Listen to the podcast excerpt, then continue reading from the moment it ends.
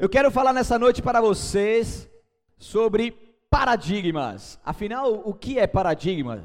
Da onde que eles vêm? O que, que se alimentam? Brincadeira. Mas o que, que significa paradigmas? Porque muitas vezes eu mesmo já me já, me, já orei e, tem, e oro e continuarei orando. Deus quebra os paradigmas, quebra os paradigmas e tal. Mas na real, o que, que, é realmente isso? E o que, que, significa quebrar paradigmas? E o que, que isso tem a ver conosco nos dias de hoje? Nós estamos dentro de uma série perseverante até até o fim.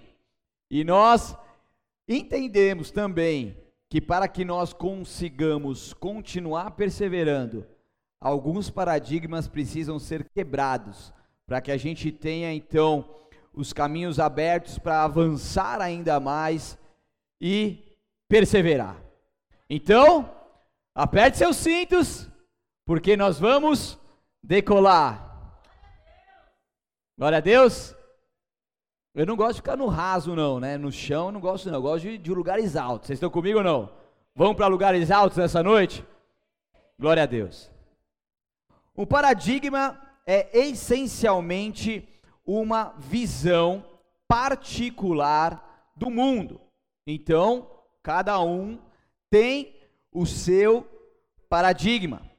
Hoje, o termo foi popularizado para se referir às coisas tão simples quanto crenças, atitudes e gostos. Na verdade, a, a raiz dessa palavra ela foi usada mais por, para a área científica mas que hoje, né, de muito tempo para cá, ela já pode então também ser usada para tudo que é crença, atitude e gostos, ok? Que são? São referências, diretrizes, modelos, parâmetros. Um paradigma é uma forma pela qual percebemos o mundo, as situações que nos faz agir em conformidade a esse padrão. Vem comigo.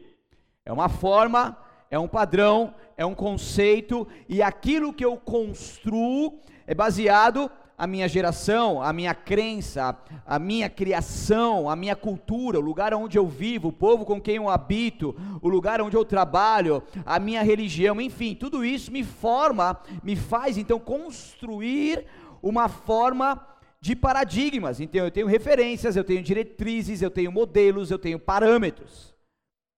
Tudo que Jesus gosta, né? Vem comigo.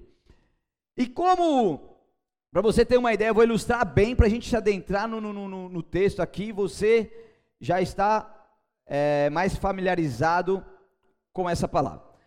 É como um conjunto de óculos que se coloca. Se as lentes são amarelas, nós vemos o mundo amarelo. Só que depois de um tempo, nós esquecemos que decidimos olhar o mundo através de lentes amarelas. Então a gente permanece com aquelas lentes e passamos então a acreditar que o mundo é amarelo. Vou dar mais um exemplo para ficar mais claro para vocês. Tem um vídeo aí? Tá no jeito? Põe um vídeo para mim aí. Esse é um vídeo, ele é usado é, ele é usado no meio profissional muitas vezes, só solta o som aí. Né, um vídeo ilustrativo de um autor desconhecido, mas é muito conhecido no nosso meio aí também, no meio profissional. Cadê o som? Volta, volta. O pessoal da internet está conseguindo ver também? Não dá para colocar? Não? Então, depois ela manda no link aí para vocês tá? É, quebrando paradigmas, é a história do, dos macacos nas, nas jaulas. São cinco macacos dentro de uma jaula. E.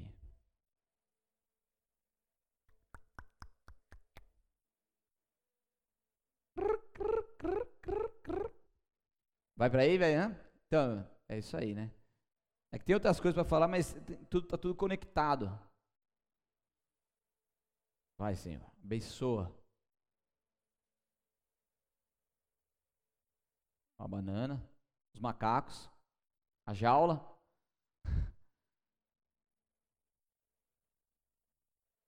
Vai tentando aí, vai, vou falar outras coisas. Vai tentando aí. Quando soltar o som, dá um joinha aí. Um paradigma, uma, uma mulher, né, uma filha, a filha de uma mulher, ela, tava, ela costumava comer peixe na casa da sua mãe ali. E o peixe, toda vez que era servido na mesa, o peixe estava sem a cabeça e sem a cauda, certo? Então vinha na travessa ali, o peixe sem a cabeça e sem a cauda. Daí essa, essa filha perguntou para a mãe: Mãe, por que que todas as vezes que você faz peixe, você tira a cabeça e você tira a cauda? Ela, ó oh, filha, é uma boa pergunta. Sabe que eu não sei? Na verdade, eu cresci comendo peixe assim e a gente precisa perguntar para sua avó. Daí um dia eles, elas se encontraram e perguntou ali então para a avó dessa menina. Daí a mãe perguntou: "Mãe, por que que você sempre serviu o peixe sem cabeça e sem cauda. Não é, minha filha, porque na época que eu servia para vocês, a travessa que eu tinha era muito pequena. E para caber o peixe nessa travessa, eu tinha que arrancar o rabo e tinha que arrancar a cabeça. E por isso que eu servia assim. Isso é um paradigma que a filha levou para sua filha, passou-se de geração, sem saber o sinal, o porquê desse ato. Estão dando para entender agora? Porque muitas vezes a gente vai repetindo padrões sem saber bolhufas do que aquilo se trata. A gente deixa de viver a essência do ato apenas sendo algo robotizado, repetindo aquilo que nós vimos, né? Então, é, a gente está vendo também, gente, se você estiver acompanhando um pouco da questão da escatologia contemporânea, e você viu nessa semana aquilo que saiu de notícia, que o Emirados Árabes é, é, assinou um acordo inédito de paz com Israel, intermediado por Trump, e ali você vê que isso vem de geração, né? É, se você vê que o Ismael nasceu de Agar e Abraão, e que, que deu descendência árabe, que somos eu, né? Minha descendência, tem algum árabe aqui ou não? Não, né? E Isaac, que deu a descendência dos judeus. Na verdade, isso já vem desde aquela época que eles nunca se bicaram, né? A descendência de Ismael e a descendência de Isaac. Mas depois que Israel tornou-se independente, um pouco mais de 70 anos, quando teve a diáspora, né, a dispersão dos povos para todas para, para as regiões vizinhas e por aí vai, eles começaram a voltar e quando voltaram viram vários árabes ali dominando suas regiões. E aí começou a treta. E essa treta, ela se perdura por até, até hoje. Então existem vários países árabes, tá? Emirados Árabes é um dos países e foi sinalizado até que o próprio Líbano, ele está começando, o presidente deu a entender que ele pode pensar num caso. Agora imagina Líbano fazendo um tratado de paz com Israel. Isso é louco. E daí, um spoiler, daquilo que nós estamos vivendo da escatologia. Isso é muito importante para a construção do terceiro templo. Depois eu não digo mais nada sobre isso. Mas só um spoiler. Por que, que eu estou dizendo isso? Porque existem paradigmas de árabes e de judeus que eles tretam entre si e na verdade nem sabem porque estão tretando. Por que, que você não gosta do judeu? Ah, não sei, meu pai sempre falou mal do judeu, meu avô sempre falou mal do judeu, eu cresci ouvindo piada de judeu, então eu não gosto de judeu. Você está para entender? Então são paradigmas que a gente acaba vivendo. Por que, que, por que, que a gente fica tirando o sarro dos argentinos? Porque eu não sei, cara. Sério mesmo. Alguém sabe? Depois você me conta. O que, que é, Rafael? Por que, que a gente tira? Sinceridade, eu não sei. Por que, que palmeirense tira sarro de corintiano e corintiano de palmeirense? E às vezes a gente vai, vai indo nessa, vai indo nessa. Ah, eu não gosto daquele tipo de gente. Por quê? Ah, porque meu, não sei, porque meu pai falava que, ele não, que não era legal, os caras que era ruim, sei lá. Teu paradigmas são isso, é isso, são conceitos. Deu certo aí? Sim? Solta o som então.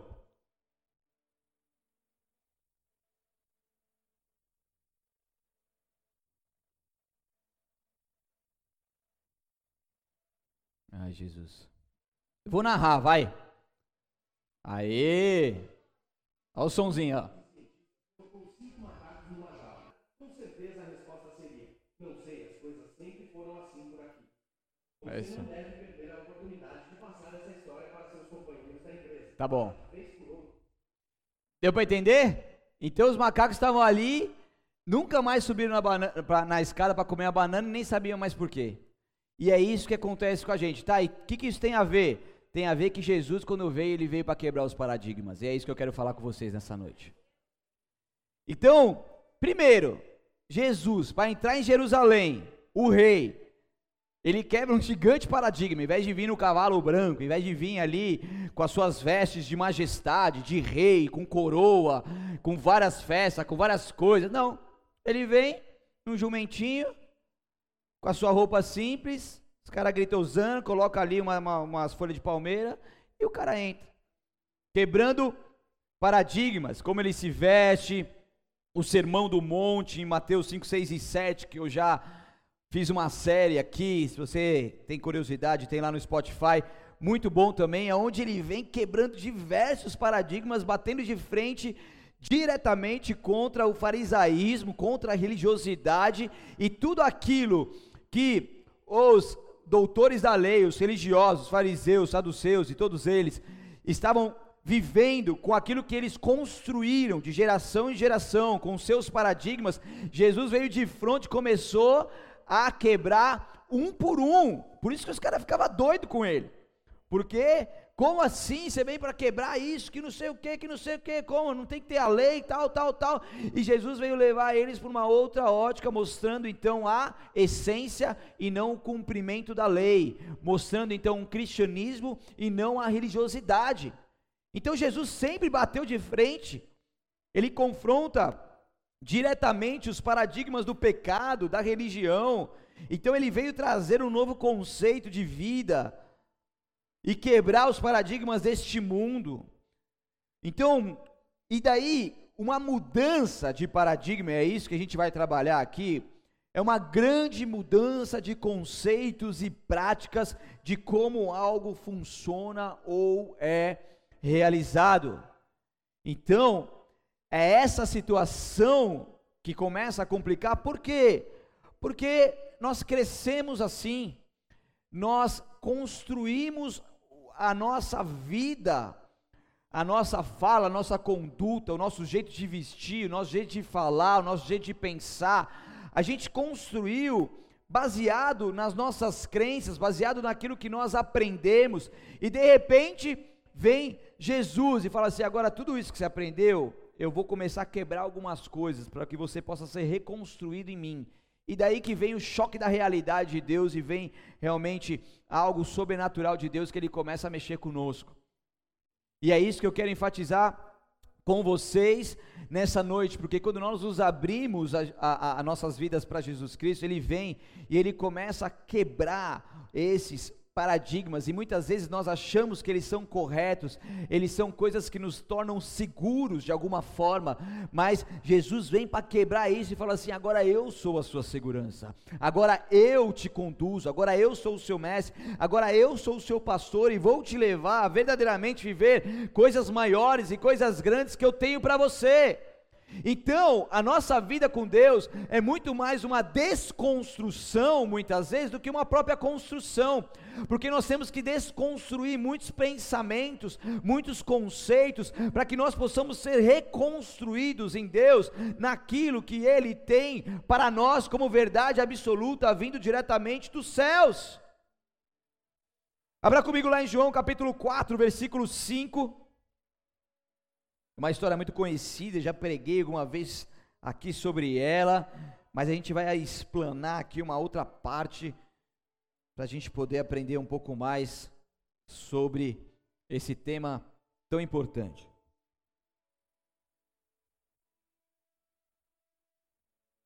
João capítulo 4, versículo 5. A palavra diz assim: Chegou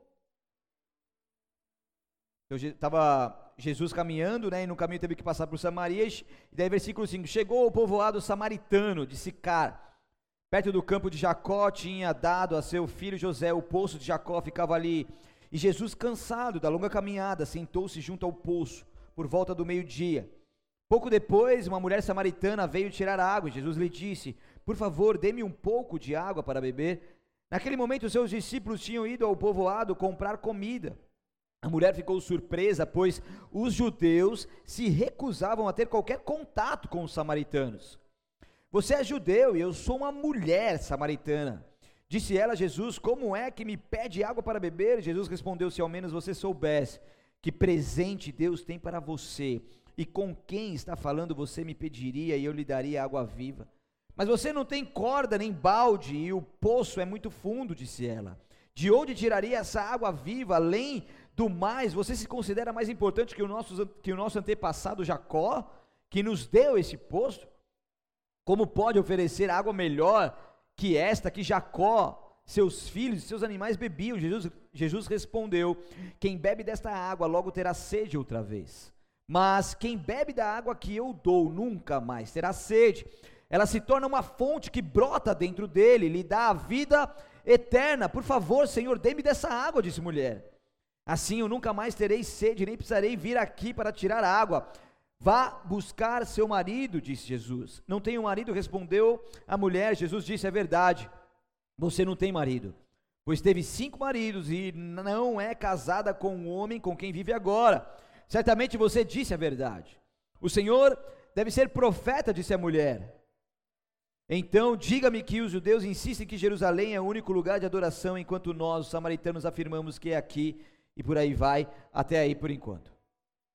Então Jesus, vamos ver o contexto aqui, Jesus exalto de uma longa caminhada em pleno sol do meio-dia, uma região aonde o calor ali é intenso, ele senta-se ali exausto, sozinho, aonde os discípulos foram ali buscar comida para que eles pudessem comer. E ele começa a conversar com uma mulher samaritana junto a esse poço de Jacó e pede para essa mulher água. Interessante que nos tempos bíblicos, samaritanos não conversavam com judeus, que é um paradigma. E gerações e gerações cresciam nesse conceito de que samaritanos eram inimigos de judeus, judeus eram inimigos de samaritanos. Daí tem a parábola do bom samaritano, que você vai entender um pouco mais também sobre isso. Então existia ali, de repente, essa mulher ela fica impressionada, porque além de um judeu estar conversando com ela, era um homem. Então Jesus, ele ignorou essa realidade, ele ignorou a forma humana que existia ali, ele ignorou os conceitos, as crenças, e ele passa então a continuar conversando com essa mulher e mostra para ela que ele era o Messias, aquele que tinha uma água viva, se ela tomasse, ela nunca mais teria sede, ela ainda estava no seu estado natural, ainda dizendo: Poxa, não vou precisar mais voltar aqui nesse poço. Mas Jesus estava tirando ela do estado natural e começando a trazer uma revelação direta sobre ela.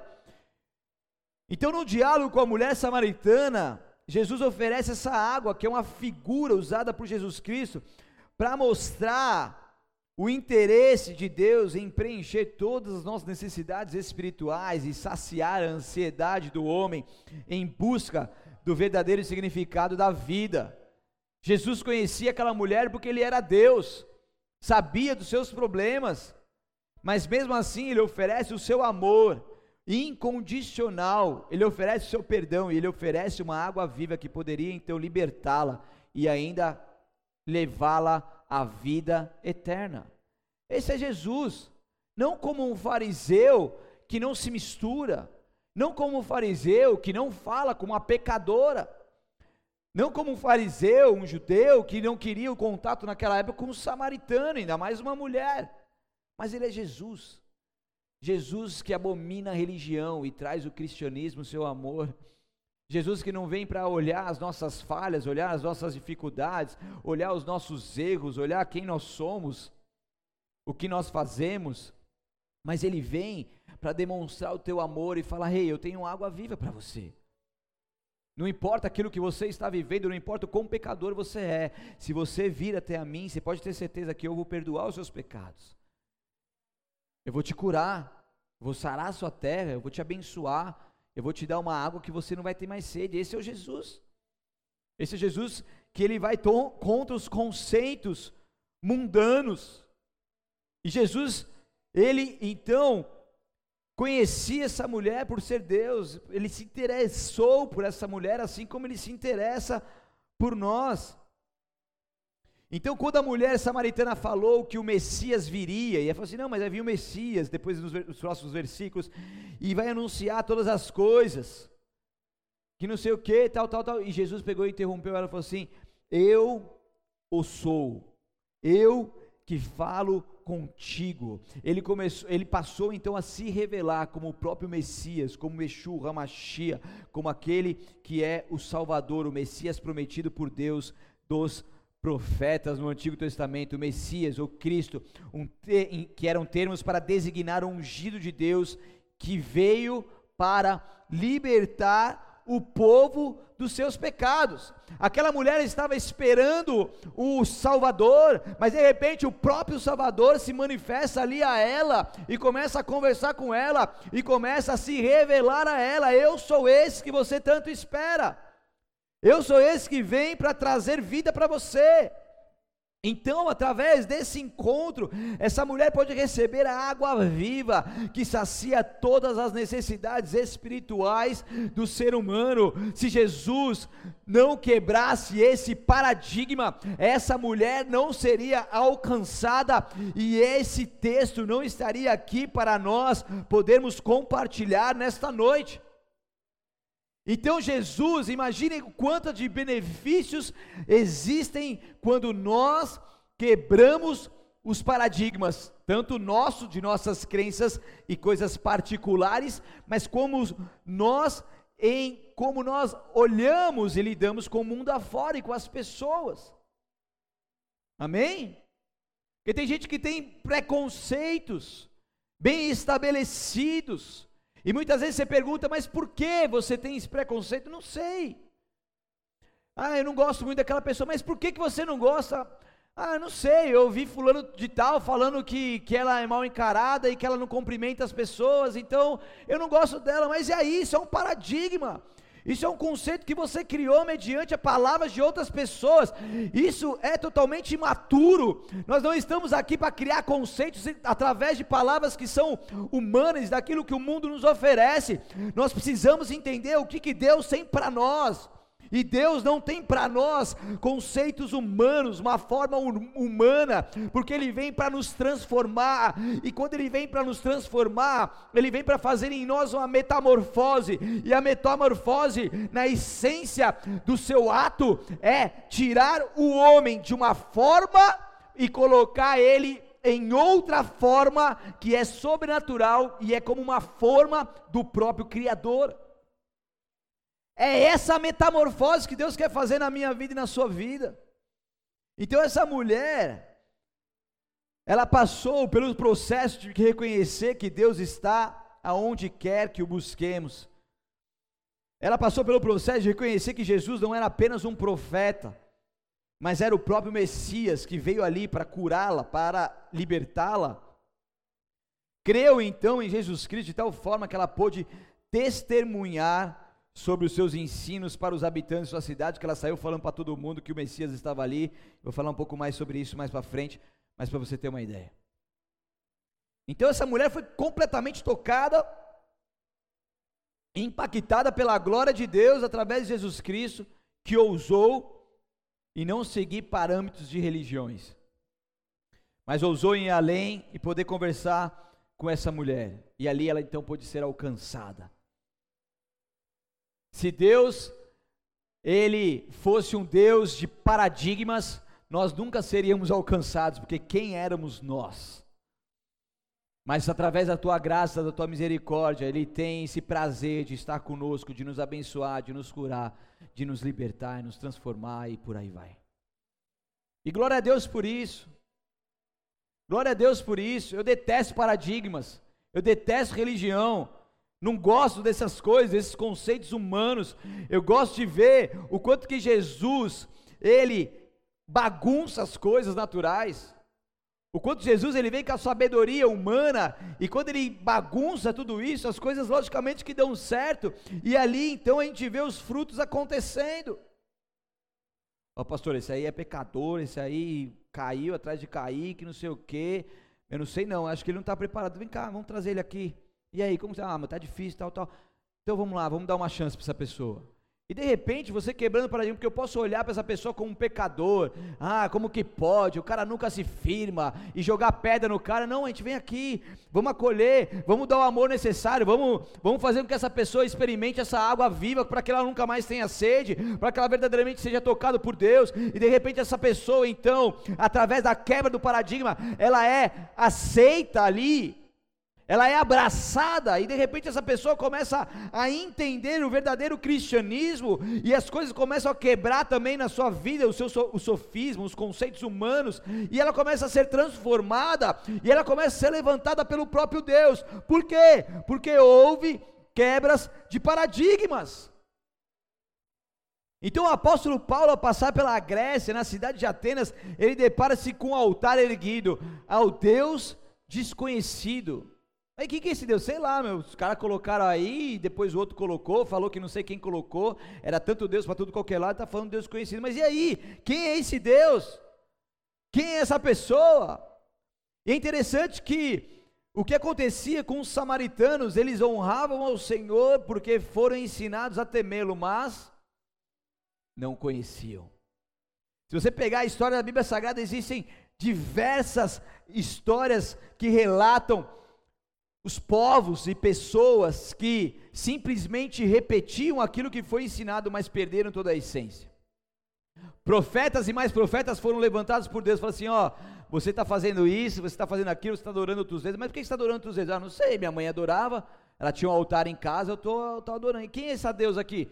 Ah, não sei, chama ela de, de, de tal, tal. E ela, o que, que ela faz? Ah, não sei, só sei que toda manhã eu venho aqui, acendo incenso para ela e peço proteção. Tá, mas e aí? Então, muitos povos e muitas pessoas exerciam essa questão e repassavam para gerações, mas Deus ele sempre foi contra isso. Falou assim: vocês me adoram com lábios, mas estão distantes de mim. Vocês estão com seus corações petrificados e não com seus corações de carne sensíveis a mim.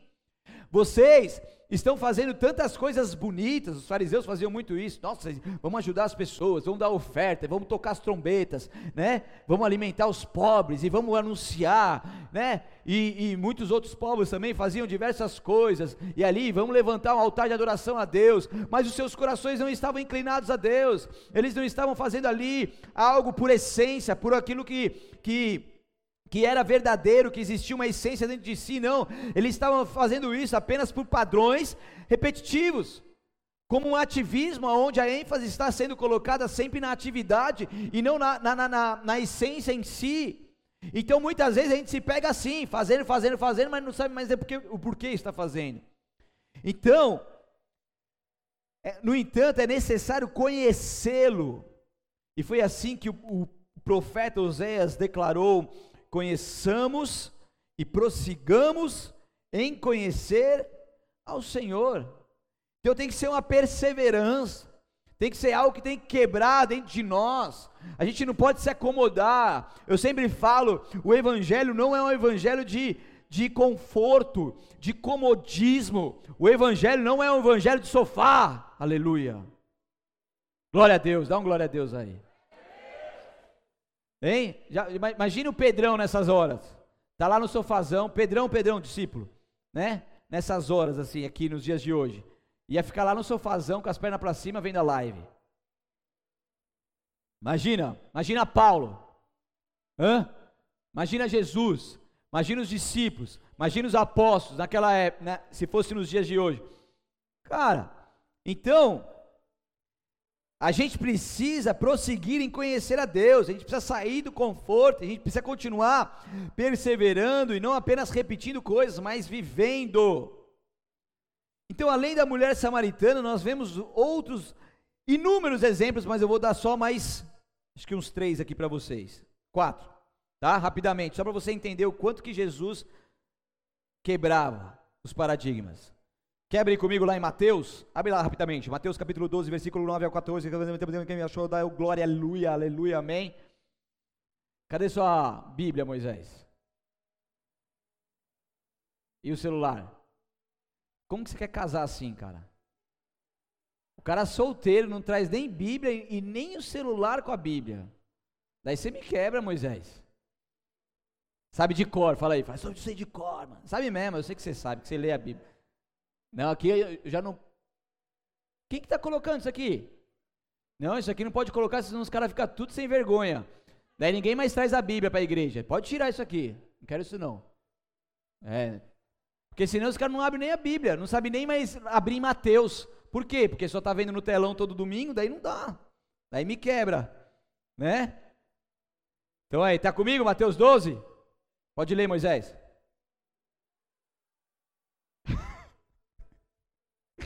Então Jesus foi à sinagoga local, onde viu um homem que tinha uma das mãos deformadas. Os fariseus perguntaram a Jesus: A lei permite curar no sábado?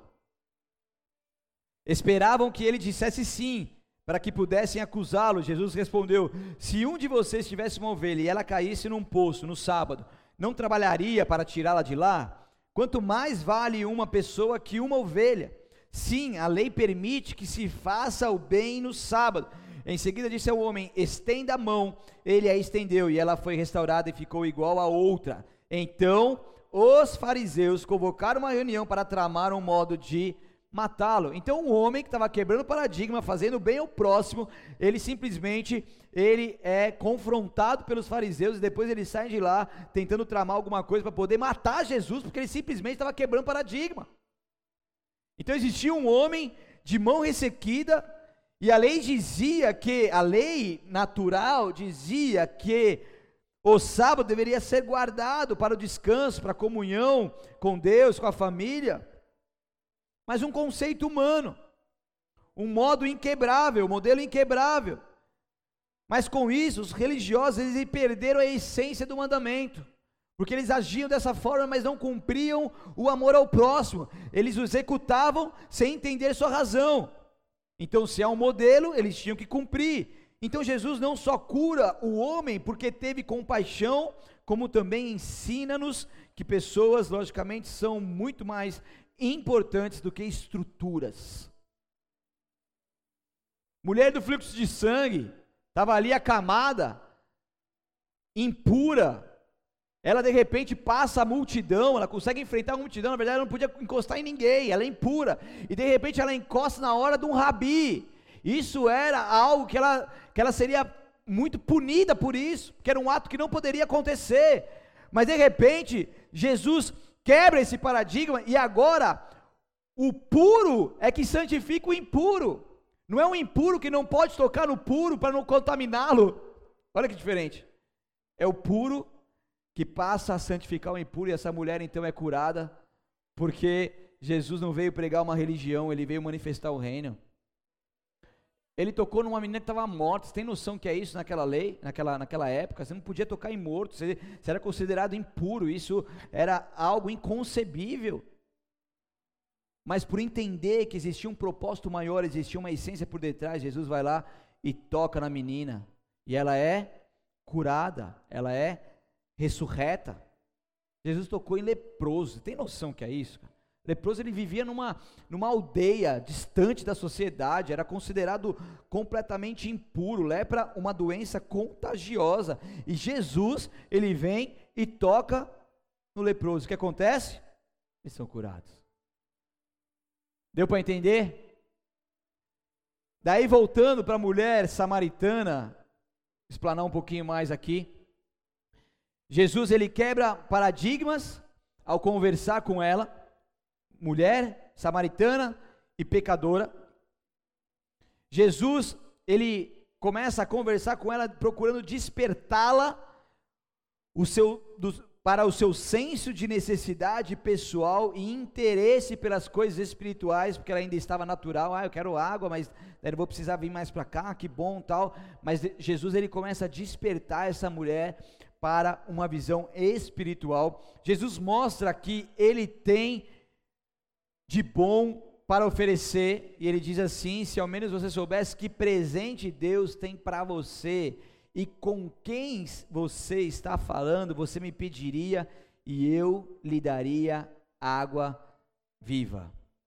E logicamente que Deus também tem presentes para nós, se nós soubéssemos o quanto de presentes Ele tem, mas muitas vezes a gente fica ali é, é, incrustado num, num, conceito, numa forma, e a gente não quer sair disso por nada, e a gente deixa de viver algo sobrenatural e os presentes que o Senhor tem para nós. Então Jesus chega até nós, mesmo como pecadores que somos, ele nos mostra o tanto de coisas que ele pode fazer a nosso favor, porque logicamente ele é poderoso para fazer muito mais do que aquilo que nós pensamos ou imaginamos.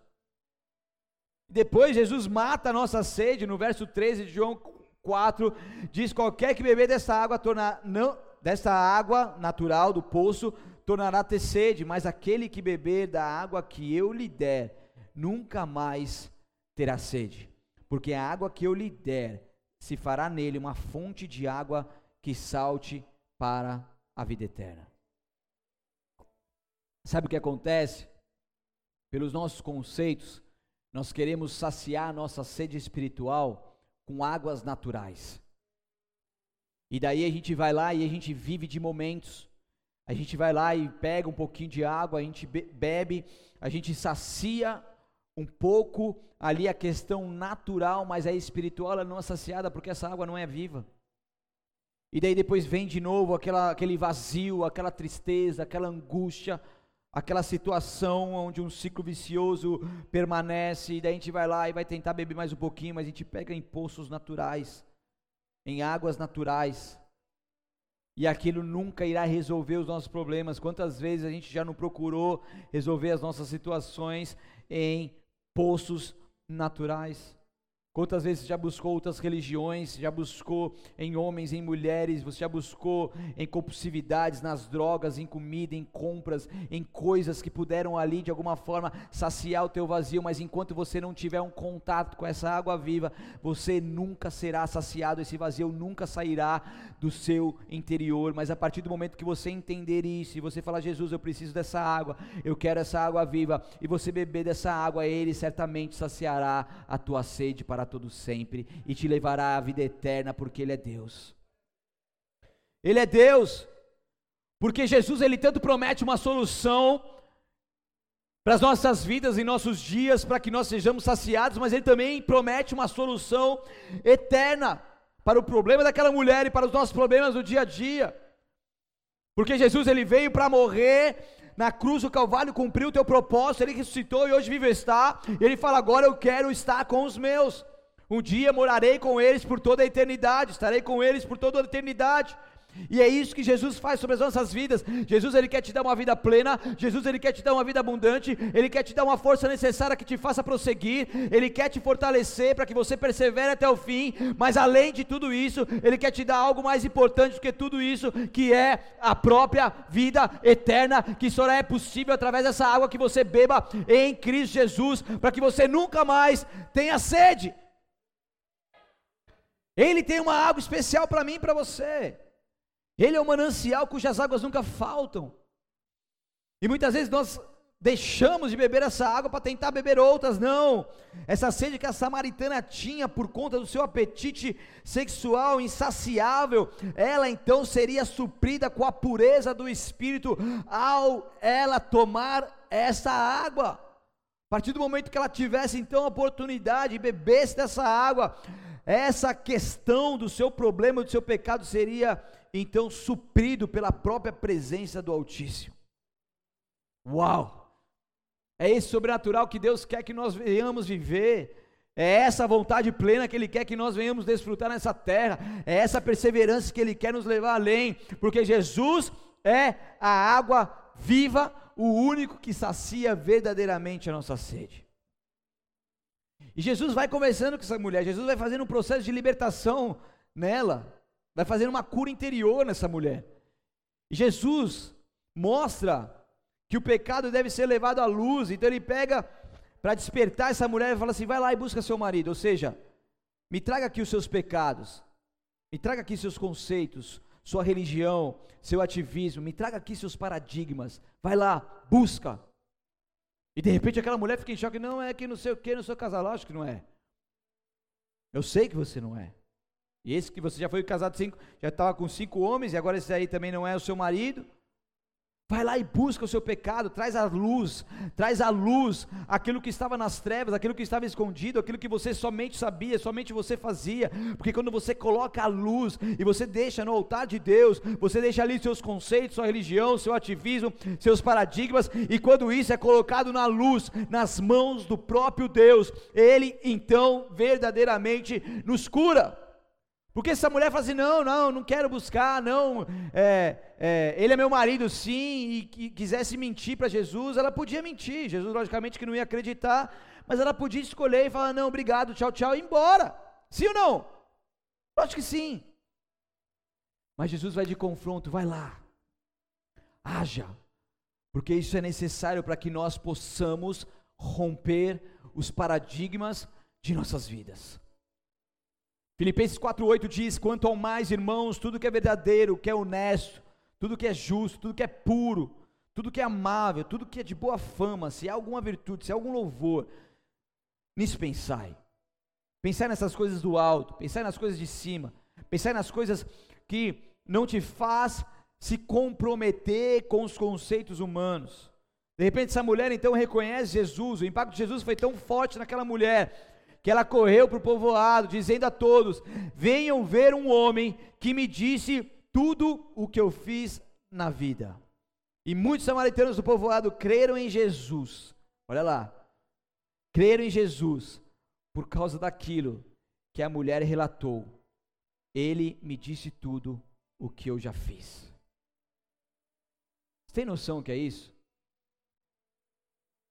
O que, que um, um quebra de paradigma causou de benefícios para aquela mulher e para o povoado aonde ela vivia.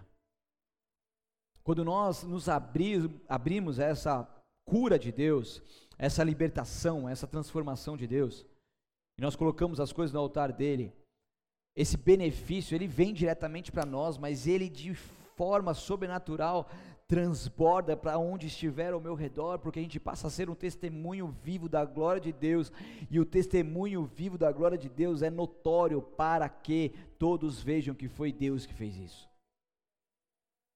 E automaticamente e diretamente as pessoas elas são impactadas por isso. Elas são beneficiadas por isso. Mas e se eu continuar na minha velha vida, nos meus velhos conceitos e na minha forma natural, nada disso acontecerá. Precisa haver um rompimento e Deus ele está fazendo esse rompimento nessa noite.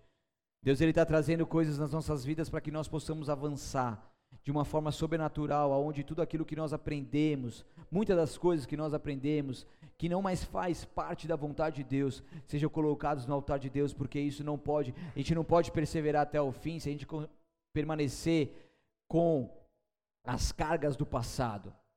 Não dá para você ir para a terra prometida se você ainda ficar com a sua mente e com as suas bagagens do Egito. Não dá para você avançar o Mar Vermelho se você ainda adorar Faraó.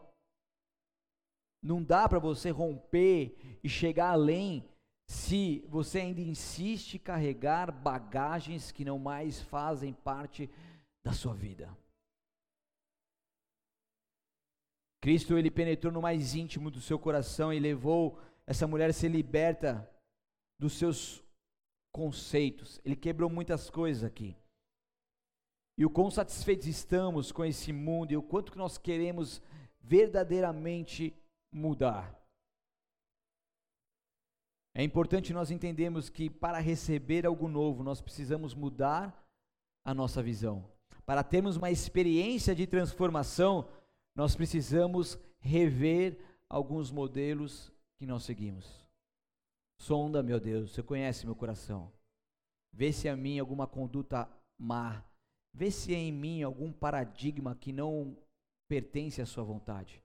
Vê se há em mim algum conceito humano que eu tenho feito, Deus, que tem te desagradado. Vê se há em mim alguma prática que eu tenho carregado comigo devido a minha cultura, ou devido à minha criação, devido àquilo que eu, que eu vi outras pessoas fazendo. Vê se é em mim alguma coisa de, desse tipo. Me conduza, Senhor. Fala comigo, me mostra. Me conduza para o caminho eterno, me conduza para a tua vida, me conduza para que eu possa beber dessa água, uma simples oração como essa vai fazer a gente enxergar muita coisa, e depois Deus vai começar a mostrar coisas para nós, mas não tenha medo, não tenha medo, porque o paradigma nos torna seguros, a gente se sente confortado, seguro, mas de repente, quando a gente começa a fazer uma oração como essa, quando a gente começa a colocar essas coisas no altar de Deus, a gente começa a refletir naquilo que não mais faz parte da vontade dele, e às vezes nós somos imobilizados pelo próprio medo da nossa alma. Mas eu quero te dizer algo, algo para você: o amor perfeito do Senhor, ele lança fora todo medo. Deixe esse amor invadir a sua vida, deixe essa água saciar a sua sede, deixe o poder dele vir sobre a sua vida, e saiba que a vontade dele é boa, agradável e perfeita. É boa, agradável e perfeita, então não se limite limite em tudo aquilo que você já viveu, que você pensa, que você insiste em permanecer. Mas reveja algumas coisas. E deixe que a forma sobrenatural de Deus venha sobre você. Deixa que a metamorfose aconteça e que os paradigmas são quebrados. E nós, quais paradigmas deveremos quebrar para avançar? E perseverarmos até o fim. Feche seus olhos, abaixe sua cabeça.